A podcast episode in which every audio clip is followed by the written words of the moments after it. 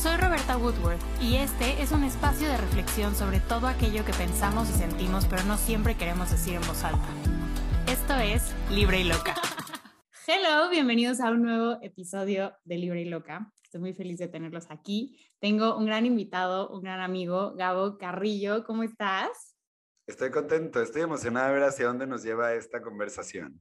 Literal, porque aparte podemos hablar horas, es lo que ustedes no saben. O sea. Horas, horas, horas, horas. Eh, bueno, Gabo, platícanos primero un poquito de qué haces. Ahorita les cuento por qué invité a Gabo y de qué vamos a hablar.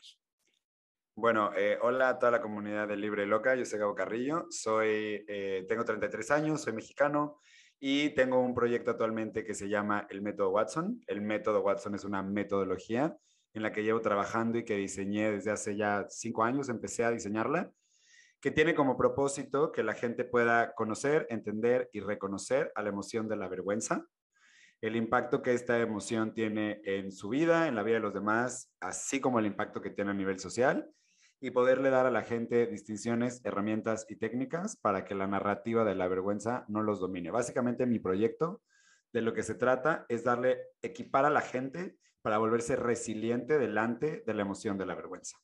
Basically, that's what I do. Love it.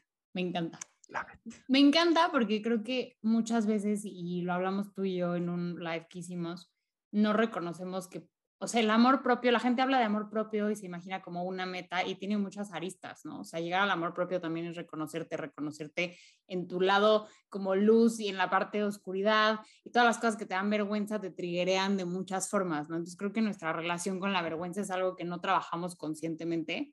Entonces, nada mm. más con el hecho de saber esto, ya como que se te abren muchas posibilidades, ¿no? ¿Qué te da mm, pena? ¿Qué no te da pena? ¿Cómo te relacionas con millones de cosas, ¿no?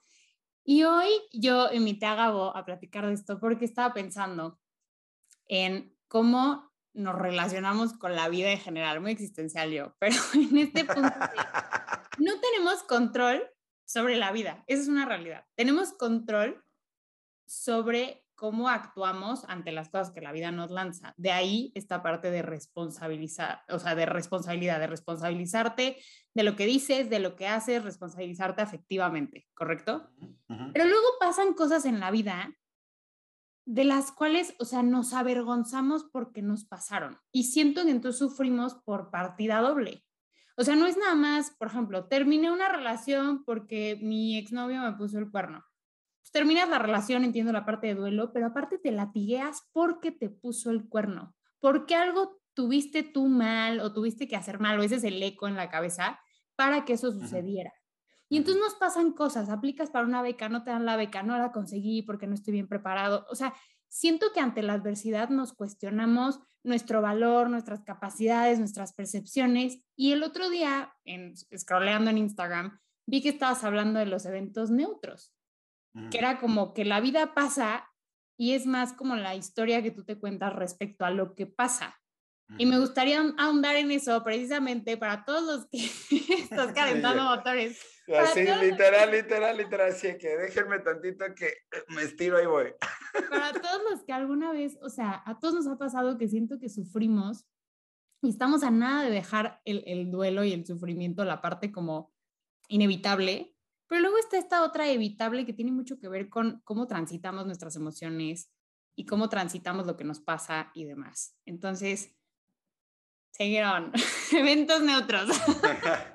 A ver, esto es un, esto es un gran inicio y, la, y, acomodas la conversación muy bonita, pero me gustaría crear unos bloques o construir unos bloques de aprendizaje antes de contestar la pregunta tal cual, así como está, ¿ok? Entonces, a ver, lo primero que quiero decirte es sí. O sea, efectivamente. La mayor parte de los seres humanos estamos acostumbrados de una manera muy natural y muy ya condicionada adelante de los eventos que ocurren en la vida, darles una explicación para tratarle darle, de darle sentido y muchas veces un, sentido que le damos a las cosas que pasan tiene que ver con, seguramente fue porque hay algo que está mal de mí, que esa es la vergüenza. O sea, es muy cierto que todos experimentamos en algún momento estar en una relación o que haya pasado algún evento, como bien dices ahorita, por ejemplo, que no recibiste la beca que esperabas recibir Y a ese evento, pues le tenemos que encontrar algún sentido. Nuestro cerebro está diseñado para tener que encontrarle sentido a aquellas cosas que pasan e incluso nos va a dar eh, como eh, nos va a como reward, nos va a, se me fue la palabra en español, como nos va a premiar químicamente en el momento en el que nosotros hagamos sentido de una historia, porque tenemos que hacer sentido de una historia, ¿ok? Muchas veces el sentido de esa historia, como tú bien dices, tiene mucha carga de vergüenza. Hay algo mal de mí o el ser que soy está mal, motivo por el cual está pasando todo lo que está pasando. Entonces, ahí lo primero que quiero decir es 100% lo reconozco. Ahora, vamos a separar conceptos. La razón por la cual llegamos ahí, la razón por la cual llegamos a contarnos estos eventos o las cosas que pasan desde la vergüenza, comienza mucho antes en nuestra historia. Empieza desde que la vergüenza llegó a nuestra vida por primera vez. Entonces tenemos que entender eso. Vivimos, em, en, somos una especie que somos la única especie que siente esta emoción, para empezar. Ninguna otra especie en el, planeta Tierra siente vergüenza y esta emoción está ligada a lo social. Se detona en el momento en el que creo que el ser que soy está más ligado al ser, que el ser que soy está mal, es defectuoso, como es, no es suficiente, que debería ser más, menos de lo que es, para poder merecer el amor, la conexión y la pertenencia. O sea, basically, la vergüenza es esa emoción que sentimos cuando creemos que no somos suficientes como somos y por eso no somos dignos de recibir amor y de conectar.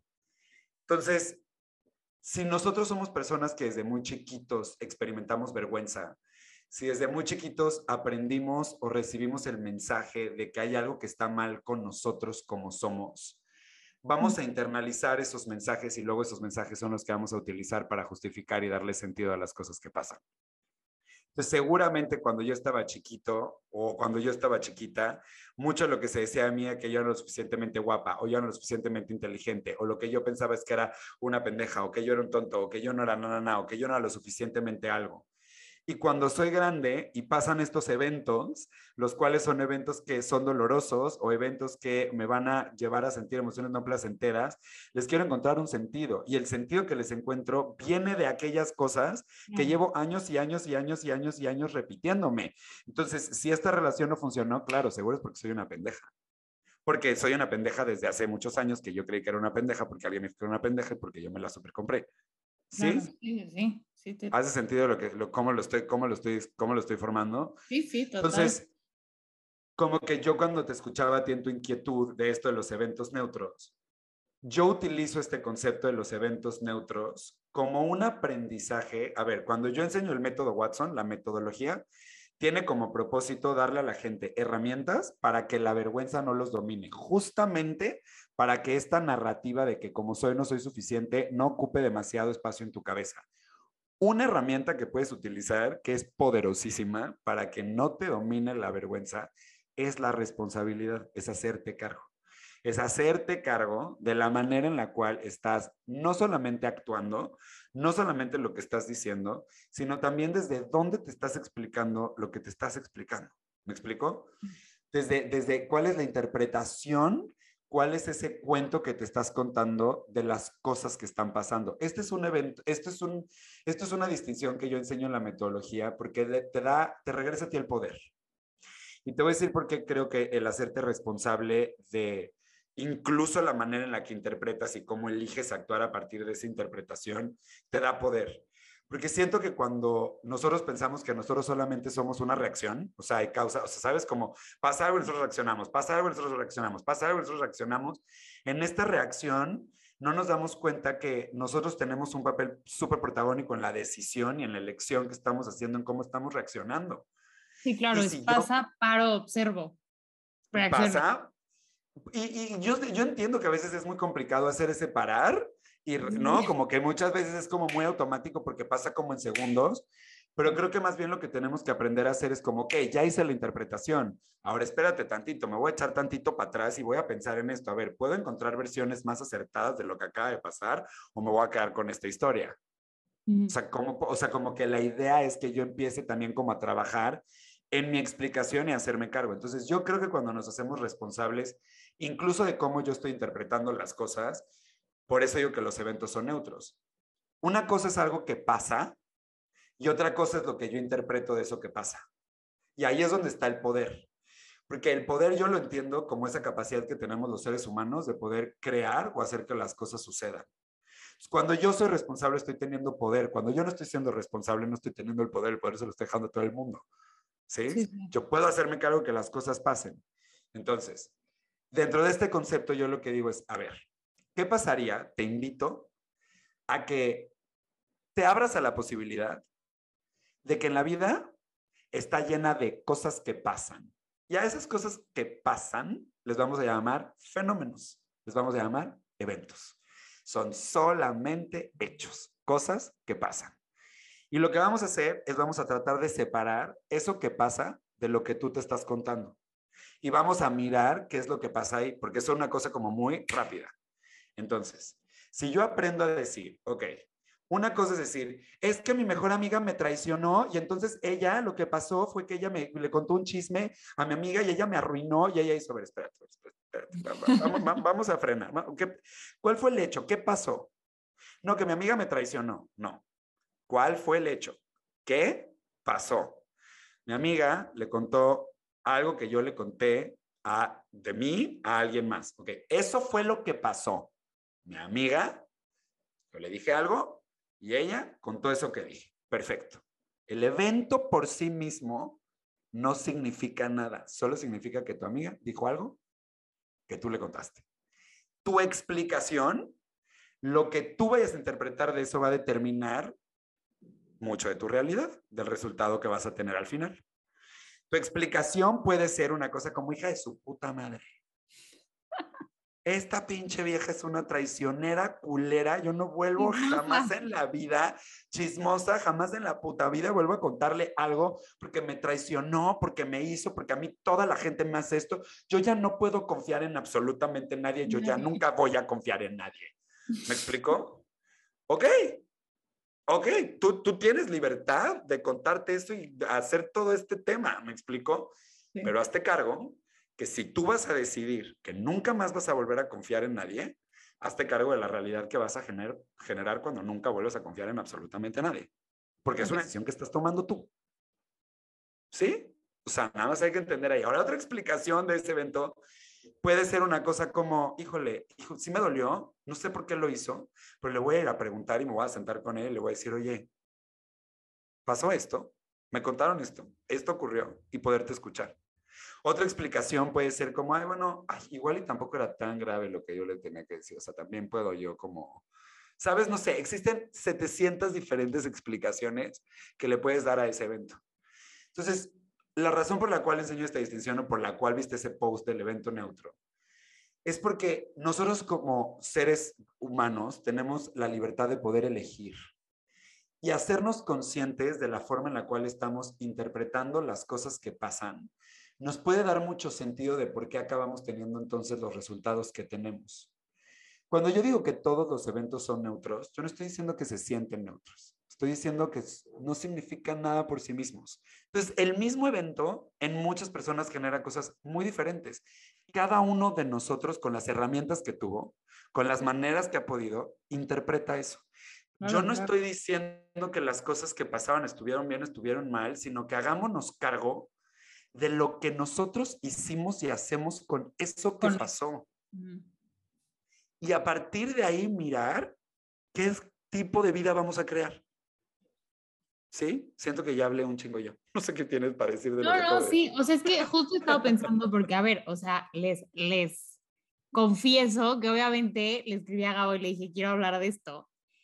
Y claro, ahorita escucho esta parte del, del evento neutro y entiendo que es como un punto de inflexión. A partir de aquí, ¿cuál es la realidad que quiero crear a partir de aquí? Pero ¿cómo logras distancia del evento para gestionar hmm. justo tu proceso emocional? Porque, por ejemplo, eh, me, me, voy a ir justo a un, a un ejemplo un poco más ligero, ¿no? El que hablábamos tú y en el chat, el de, el del, el Héctor le pone el cuerno a no sé quién. ¿no? Y estás en ese momento y dices, pues había acuerdos en la relación, por, o sea, por eso esta persona dice, me puso el cuerno o fue infiel. Y lo ves como negativo, ¿no? Entonces, o sea, tú va, va a cambiar, puedes cambiar la relación que tengas con el evento a futuro, o más bien lo que construyas a partir de ahí, pero con el evento, o sea, eh, ¿cuál es la historia que te cuentas? Porque había varias historias que te puedes contar del evento, pero ¿cómo lo procesas? Porque al final es como, pues tu amiga, ok, mi amiga le fue a decir algo que yo le dije a otra. O sea, sí, pero pues sí hubo una traición, ¿no? Porque a lo mejor era un secreto, ¿por qué fue y lo contó? Sí, sí, sí, sí, sí. ¿Sabes? total, pero creo que es, es, volver a hablar lo que hablamos, que creo que esto es como una cosa muy importante de esta distinción y que quiero dejar como muy clara para, para, para antes de continuar. Para todos que nos escuchan. Sí, sí, sí, sí, sí, sí. Cuando yo enseño esta distinción y yo enseño la distinción de los eventos neutros, yo enseño esta distinción con el propósito de que la gente se pueda ser responsable de la manera en la cual está interpretando la vida. Yo no quiero enseñarles esta distinción para que tengan que aprender a contarse la más bonita o a tener que encontrar una narrativa diferente a la narrativa que tienen para que entonces vivan una mejor vida, porque de eso no va esta distinción. De lo que va esta distinción o de lo que va esta herramienta es justamente una de las cosas que enseño en el curso y la primera cosa que enseño en el curso es, a ver, todos aquí somos un observador diferente de la realidad. Roberta interpreta el mundo completamente diferente a la manera en la que yo interpreto al mundo. Tenemos vivencias distintas, tenemos explicaciones diferentes. Ella es mujer, heterosexual, yo soy hombre, homosexual. Ella eh, creció en tal lugar, yo crecí en tal lugar. Ella tuvo estas experiencias, yo tuve estas otras experiencias y así con toda la gente alrededor de nosotros. No hay un solo ser humano que observa, entienda y se explique la vida de la misma manera que tú. Habrá personas con las que vamos a compartir el tipo de observador que somos y por ende nos llevamos con ellos o formamos una relación o nos asociamos o tal, porque a lo mejor compartimos maneras de entender la vida y de interpretar la vida y por eso nos juntamos, ¿cierto? Entonces, cuando yo entiendo que todos somos un observador distinto a la realidad, eso hace que yo me haga responsable del observador que soy yo de la manera en la que yo miro el mundo. Y cuando yo me hago responsable de la manera en la que yo miro el mundo, también puedo hacerme cargo de la forma en la cual estoy actuando, la forma en la cual estoy, eh, la, manera en la cual estoy actuando a partir de las cosas que pienso y los resultados que tengo. No es como que las cosas que pasan en mi vida, yo no tengo ninguna injerencia. Claro, yo no, te, yo no soy responsable del COVID. O sea, el COVID es un bicho, llegó, bla, bla, es un virus, así es pero sí, sí soy y tengo una participación gigantesca en los resultados de mi vida, en la relación con mi mamá, en la relación con mi papá, en la relación o no relación que tengo con parejas, en mi relación financiera, o sea, como en estado financiero, yo tengo una participación en. Y la manera en la que yo entiendo el mundo es la manera en la que yo entiendo el mundo. Entonces, cuando yo logro sentarme y yo puedo ver un evento y yo puedo decir, a ver, en la vida pasan cosas, en la vida pasan cosas hay una pandemia, pasó una pandemia. En la vida pasan cosas. Hay, hubo tráfico. En la vida pasan cosas. ¿Me explico? Son cosas que pasan. Y yo, dado el tipo de observador que soy y la manera en la que yo entiendo el mundo, me voy a contar y me voy a explicar y le voy a dar un sentido a eso que pasó. Ahora, muchas veces ese sentido que le estoy dando, yo creo que es la verdad y la única verdad absoluta que existe sobre la faz de la Tierra. Sí. Y yo tengo verdad. Y eso yo creo que es la guerra, ¿no? La guerra es como yo tengo razón de mi observador, tu observador está en la verga, yo como veo el mundo es como tiene que ser y como tú ves el mundo está todo mal. Entonces, cuando yo me hago cargo de esto y digo, ok, pasó este evento, yo me lo estoy contando así, ok, hazte responsable de lo que te estás explicando y mira de dónde viene lo que te estás explicando. No te estoy pidiendo que te lo expliques mejor, diferente, solamente es hazte cargo de cómo tú te lo estás contando y hacia dónde te estás yendo. Porque incluso si tú te encontraras a tu ex con otra persona, tú podrías contarte esa historia como, no mames, hijo de puta, todos los hombres me traicionan y los hombres son los culeros y yo siempre me pasa lo mismo y a mí, o te lo podrías explicar literalmente como, híjole, puta, sí está bien culero esto, me dolió lo que acaba de pasar, pero creo que me queda clarísimo que este es el lugar en el que yo no voy a dedicar más energía y me voy. Es el mismo evento, pero dependiendo cómo yo actúe, lo que yo decida, voy a tener un resultado y voy a tener una realidad. Hacerte responsable es hacerte responsable de las cosas que interpretas y de las acciones que tomas por las cosas que interpretas. Eso es lo que estoy diciendo con esta distinción. Claro, y dense cuenta que, ah, Perdón, perdón. No, no, no, no, sigue, sigue, sigue. Que dense cuenta que en ningún momento fue, ah, esto no fue malo. No, sí fue malo. No. O sea, puedes decir, sí fue malo, pero ¿qué voy, a, ¿qué voy a hacer a partir de aquí? Creo que ahí viene esta parte del sufrimiento. Claro, ya me hizo todo el clic. O sea, Hace, hace, eh, justo bien es como, yo soy responsable de la historia que me voy a contar. No te estoy diciendo, o sea, cuando yo digo que el evento es neutro, no estoy diciendo que el evento o eso que tú estás sintiendo no es válido. Yo te estoy diciendo que es, una cosa pasó. No te dieron la beca que querías. Eso fue lo que pasó. Ahora, como tú estés reaccionando a eso, va a hablar de ti. Y tú puedes, una persona que puede ser como, ah, ¿cuánta gente dice, bueno, pues no era para mí?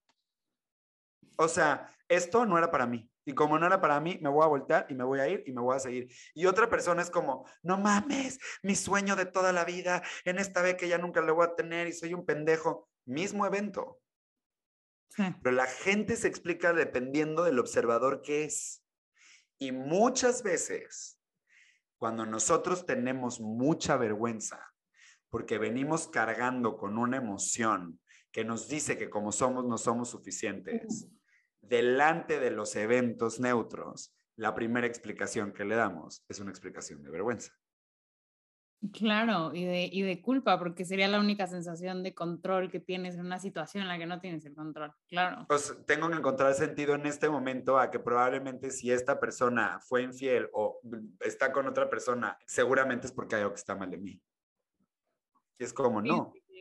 Ahorita estaba platicando con Gabo justo de un par de cosas y le dije como, no lo había visto hasta ahorita que, que lo dijiste de esta forma, ¿no? Tu relación con la vergüenza también marca la pauta de, de que, o sea, siempre me dicen como, ¿cuáles son las señales de que ya he trabajado en mí, del amor propio, de no sé qué? Justo esta. O sea, justo le conté una situación ahorita que hace dos, tres años me hubiera pasado y yo me hubiera deshecho ahí mismo, así, me hubiera mm. hecho polvo en este momento vi la situación, la vi de lejos. Claro que me enojé, ¿no? Porque, o sea, humanidad total. Pero fue como, esto no tiene nada que ver conmigo. Esto es una persona que decidió actuar de una u otra forma y eso habla de esa persona y eso dice, como dices, cómo esa persona ve la vida incluso creo que hasta luego nos latigamos de, es que ¿por qué no me tomó en cuenta? Es que cómo no pensó en mí, es que no me quiso. A ver, todos mm. actuamos, o sea, suena horrible, pero somos muy egoístas, ¿no? Actuamos por nuestro bien, nuestro mal. A veces la gente no nos tiene en cuenta porque no le da literal su madurez, sus herramientas, lo que quieras, para tomarte en cuenta. Por eso la responsabilidad afectiva es tan complicada. no todo el mundo ve más allá de su nariz y dice, ah, esto que estoy haciendo puede afectar. No, la, empatía, la, empatía, es una habilidad que se desarrolla. No es algo con lo que se nace. Te entiendo. también, también se me hace esa, esa, parte interesantísima, ahorita que hiciste empatía, porque creo que es algo que tengo que clarificar, lo veo mucho en los comentarios, que la gente piensa empatía como esto que nos han vendido de ponte en los zapatos del otro. Pero somos empáticos usualmente con aquello con lo que estamos de acuerdo. A mí mi maestra de psicología en la carrera, me, así una vez nos dijo en el salón, como son empáticos y eso es, todos en psicología, sí, obvio. Podrían ser empáticos con un asesino serial y todos no. Mm, Entonces no puede ser empático. Y fue como, wow. O sea, no es estoy de acuerdo con lo que haces, sino entiendo por qué lo haces desde tu contexto, desde, ¿no? Y bueno, procedimos a analizar a todos los asesinos seriales durante un semestre y fue una cosa durísima, pero era como, claro, o sea, te pasó todo esto, creciste así, asado. Eh, total. Y entonces ahora entiendo por qué haces lo que haces. Claro, ojo, entender a la gente, porque también creo que eso es una línea muy delgada cuando estás en este Entre entender y justificar. Justo, ya entiendes y es como, bueno, soy compasivo. Bueno, no, tengo las mismas herramientas. No. No, no, no, no.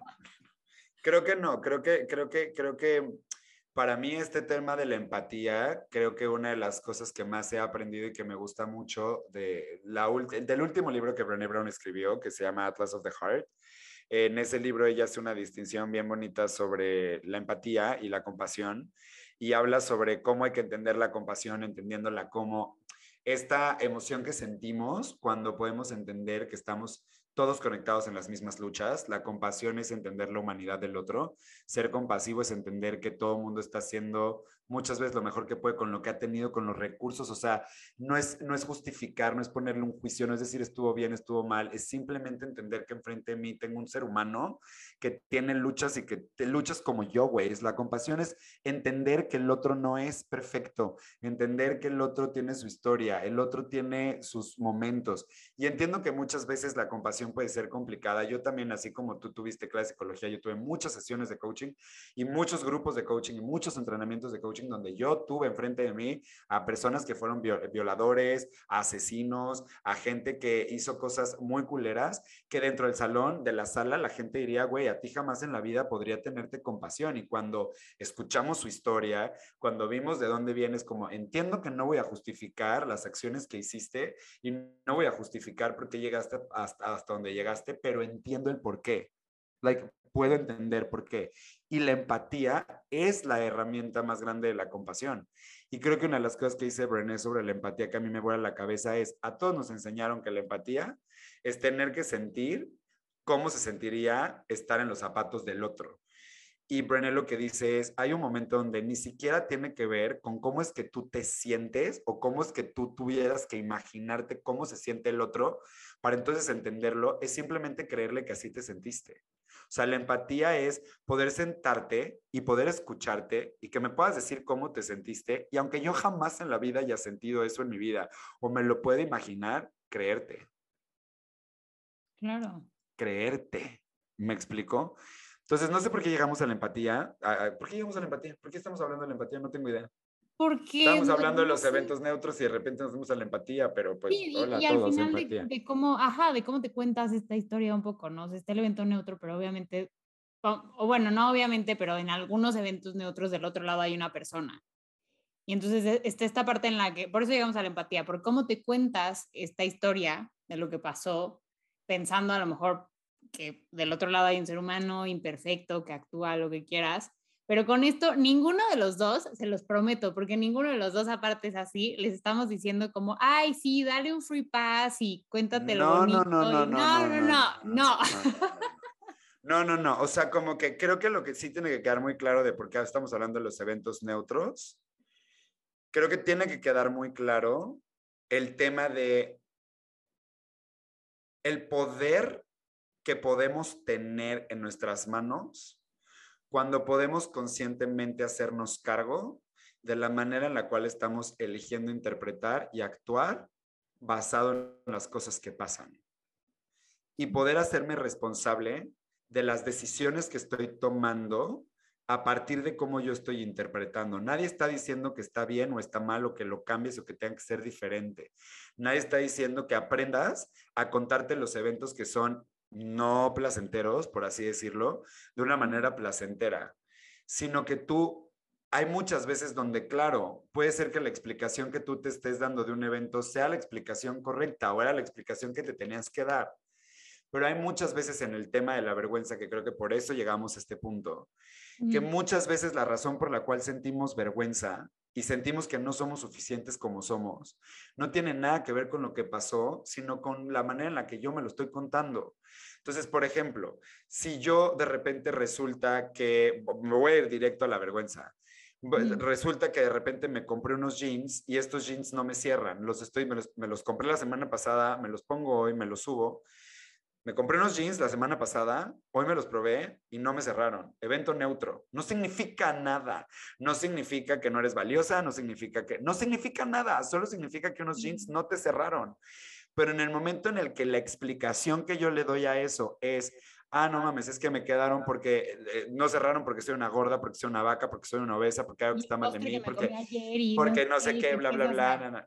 Y entonces me empiezo a dar eso es lo que está generando la experiencia de vida que estás teniendo. Y muchas veces, bueno, no, no, es cierto que porque eres una cerda gorda horrible, los jeans no te cierran.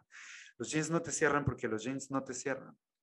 Sí, este diálogo interno del que hablas. O sea, tipo, por ejemplo, yo nunca he tenido un diálogo interno de esa forma respecto a la comida, pero tengo amigas que sí. y justo como dices, yo no sabía todo eso que había detrás y cómo se hablaban y cómo no nada más repercute en la parte de la comida, sino en otras mm, cosas, ¿no? Entonces, cuando no te va bien en la chamba, igual tienes un diálogo interno que te hace eco de esta mm. negatividad que tienes constantemente. Yo creo que es mm. luego lo que nos, nos hace falta entender, ¿no? Tú me lo dijiste, las palabras pocas veces son inocentes. El lenguaje nunca es inocente. o sea, cuando yo te digo, o sea, lo que significa que el lenguaje nunca es inocente es en el coaching ontológico decimos esta frase mucho, que es el lenguaje nunca es inocente, que tiene que ver con lo que ah, las palabras que decidimos utilizar nunca son una casualidad y nunca, nunca es inocente porque decimos lo que decimos. Revela mucho de la manera en la cual estamos entendiendo, interpretando, mirando la vida, ¿sí? Entonces siento que cuando eh, muchas veces una persona que se dedica, en mi caso, al coaching ontológico, u otra persona que se dedica a dar terapia, lo que sea, una de las cosas que tenemos que estar como muy pendientes cuando estamos escuchando al otro o cuando estamos viendo a nuestro coachee o a nuestro paciente o a la persona que tenemos enfrente, tenemos que estar como muy pendiente de, lo que está diciendo. Y entonces muchas veces hablamos y hablamos y hablamos y hablamos y hablamos y decimos muchas cosas y ni cuenta nos damos de la cantidad de cosas que estamos revelando. O sea, como de, güey, alguien que está poniendo atención es como, güey, se te salieron todas estas palabras y no creo que es una casualidad. Estás entendiendo la vida de esta manera. Qué curioso, ¿no? O sea, ahorita, por ejemplo, yo estaba hablando con un amigo y me decía, yo le decía, ¿por qué estás en esta relación? O sea, porque está decidiendo terminar una relación en la que no está conmigo. ¿Por qué estás decidiendo terminar esta relación? ¿O por qué te quedas en esta relación? Me dice, pues es que la verdad es que lo tengo súper claro. Yo siempre me he quedado en esta relación por el potencial que tiene, porque siento que tiene mucho potencial el poder mirar hasta dónde podemos llegar y lo que podemos hacer y no sé qué, pero ay, no sé qué hacer. Entonces de repente me le dije, mira qué curioso lo que acabas de decir. que tú te estás quedando en esta relación por el potencial que tiene, pero no por la relación que es. Entonces, ¿eso qué quiere decir? Y entonces empezamos a hablar acerca cómo desde el principio este güey nunca ha visto a la, a la persona que tiene enfrente. Es como siempre he querido que este güey sea otro güey al que yo creo que es y tengo el potencial y si este güey fuera así, si este güey hiciera esto, si este güey hiciera esto, si este güey hiciera esto, si este güey hiciera esta otra cosa, si este güey hiciera esto, entonces todo funcionaría y es como justo ahí en el porque tú estás peleando el potencial es que estás en la relación en la que estás. Porque el que no está aceptando que su relación no es el potencial que tiene, sino lo que es, eres tú. Incluso, ¿cómo puedes ver eso? Porque yo, yo he sido esa persona. Y yo decía, es que yo creo en él. Y hubo alguien, creo que fue mi mamá, que me dijo, eso es injusto, porque le estás poniendo características que no tiene. O sea, le estás poniendo algo que no, es súper injusto ver su potencial y no verlo a él como es porque nunca le va a llegar. Y yo, wow, no había pensado que podía ser injusto, no había pensado tantas cosas. Y ahorita de todo esto que hemos hablado de los eventos neutros, me pongo a pensar, es que la vergüenza, o sea, cuando fracasamos los errores, es lo que nos avergüenza. Bueno, qué raro, ¿no? O sea, tenemos esta creencia de que la palabra de la gente es ley, el juicio de, de los demás sobre nosotros es ley, el deber ser existe. Pero cuando alguien llega y te dice, tienes que fracasar para aprender, o sea, nuestra, toda esta vergüenza viene también de una muy mala relación con el fracaso, con el rechazo, con el desamor, porque el desamor por que tengo, vergüenza. ¿Por qué no asumimos también que ahí sí, fracasar es parte de la vida? a huevo tienes que hacerlo. O sea, no te puedes no caer, no puedes vivir sin caerte. Pero ¿cómo tenemos tan internalizadas cosas como de, ah, lo que la gente dice de mí, eso sí, no, eso no lo deberías de creer. Y como, ah, el rechazo es bueno, no te mancha, te lleva hacia adelante. Ah, no, eso está mal. No sé. Sí, sí, sí, yo creo que sí es muy confuso, es muy confuso. Creo que son estas cosas que vas aprendiendo a lo largo de la vida, güey, te metes unos chingadazos. O sea, sí es como, güey, primero me dijeron una cosa y luego se trató de otra. Sí creo que, sí, entiendo que, o sea, entiendo que es súper confuso, pero por ejemplo, incluso la interpretación de qué es el fracaso. O sea, claro hay gente que el fracaso lo ve como, güey, el error más grande que cometí sobre la faz de la vida y significa que hay algo que está mal de mí porque yo no pude lograrlo, vergüenza. Y hay personas que interpretan el fracaso como, güey, es más, hay gente que dice que el fracaso no existe. O sea, hay gente que tiene la creencia que dice, yo no creo que el fracaso exista. Yo creo que el fracaso, lo que llamamos fracaso, simplemente es darnos cuenta que había algo que no funcionó de la manera en la que esperábamos que íbamos a funcionar, nos caímos y nos enseña algo y es como la oportunidad perfecta para poder aprender. Entonces yo puedo decir que tengo 17 o, o tengo, no 17, pero tengo tres relaciones y son tres relaciones que en las que he fracasado. Mi manera de entender mis relaciones es desde el fracaso como que hubo algo que está mal de mí que yo no pude lograr distinto entender que son tres relaciones que no funcionaron, pero de las cuales, si tú lo eliges, puedes aprender. Entonces el fracaso también es una interpretación. Entonces la vergüenza viene de ahí. Si yo tengo interpretado que fracasar me hace a mí ser un ser humano no suficiente, ahí va a estar la vergüenza metida. Me encanta. O sea, creo que nos quedamos con muchísimo que pensar. O mm. sea, literal.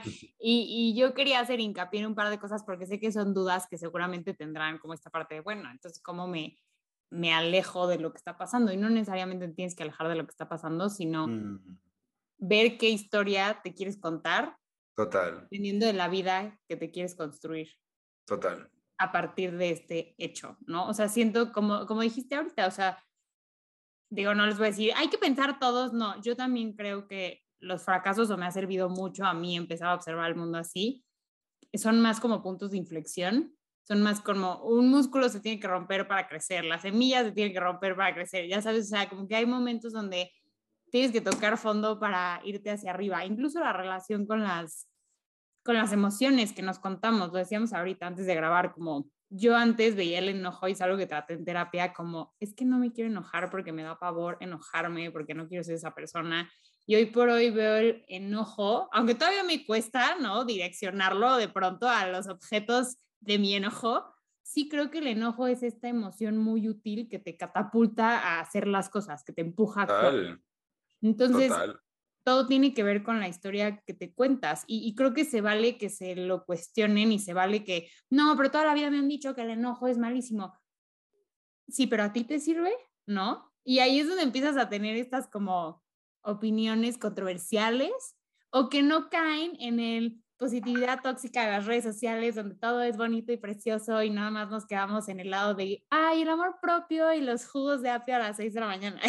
Mm, totalmente de acuerdo. Creo que justo quiero retomar esto que tú dices de la historia que nos estamos contando, porque muchas veces la sensación de vergüenza que tenemos, esta sensación de que como soy no soy suficiente, que no merezco, que hay algo que está mal de mí, que el ser que soy está mal, honestamente tiene mucho más que ver con opiniones, expectativas y cosas externas más que con cosas reales que estén pasando en realidad. O sea, muchísimas veces, por ejemplo, estar soltero.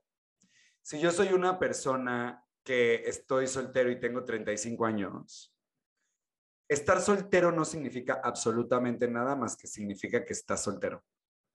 Es lo único que significa, que estás soltero. El ya tener que meter estoy soltero y esto significa que seguramente nadie me quiere, soy insoportable, es que las mujeres no quieren conmigo, es que los hombres no sé qué, es que nada, nada. Cuando yo ya le empiezo a meter la explicación a eso que estoy viviendo, muchas veces la explicación que le estoy dando ni siquiera es real y viene desde un lugar que es de vergüenza. Y eso es lo que tenemos que aprender a cachar. Si nosotros aprendemos a cachar a la vergüenza, si aprendemos a reconocerla, a, de puta, ya llegó la vergüenza, uy, estoy sintiendo vergüenza ahorita, uy, estoy entendiendo, la puedo agarrar y la puedo trabajar, entonces no, ya no paso tanto tiempo metido en el horrible, eh, ¿cómo se llame? Como pantano que es estar en la vergüenza. O sea, como que creo que de lo que se trata es cuando, cuando, cuando tenemos un shame storm, cuando pasan cosas o pasan eventos y nosotros nos los contamos desde la vergüenza o la interpretación que tenemos viene desde los lentes de la vergüenza, podemos pasar días, meses, meses, años y años y años en esa narrativa de la cual nunca salimos. Y creo que aprender, y eso nos puede llevar a un montón de consecuencias súper fuertes. no sentirnos suficientes, no sentirnos valiosos, no sentirnos merecedores de conexión y de amor y de pertenencia, nos puede llevar a consecuencias que son hasta te pueden quitar la vida, lastimarte a ti, lastimar a otros. La sensación de no valía es una sensación profundamente dolorosa. Y cuando nosotros empezamos a, cuando nosotros no nos hacemos cargo de la manera en la cual estamos interpretando las cosas, si yo todo el tiempo, todo lo estoy interpretando desde, ay, no tuve un match en Tinder, seguro es porque estoy de la verga. Ay, mis amigos no me invitaban al concierto de Dua Lipa, seguro es porque estoy yo mal y porque no les caigo bien y porque soy de la verga. Y em, no he tenido un date con un hombre en tres veces, seguramente es porque estoy gorda, porque estoy fea, porque nunca quiero con él. O sea, darme cuenta que todas estas cosas que pasan no significan en realidad nada. Tus amigos no te invitaban a ver a Dua Lipa, listo, ya. no significa nada, nada, güey, nada. Que no hayas tenido un date en tres meses no significa nada más que no has tenido un date en tres meses. Pero mucho de la vergüenza que sentimos es em, causada por quererle dar una explicación de que hay algo que está mal de nosotros, motivo por el cual pasan esas cosas. Es lo que quería, con lo que quería cerrar.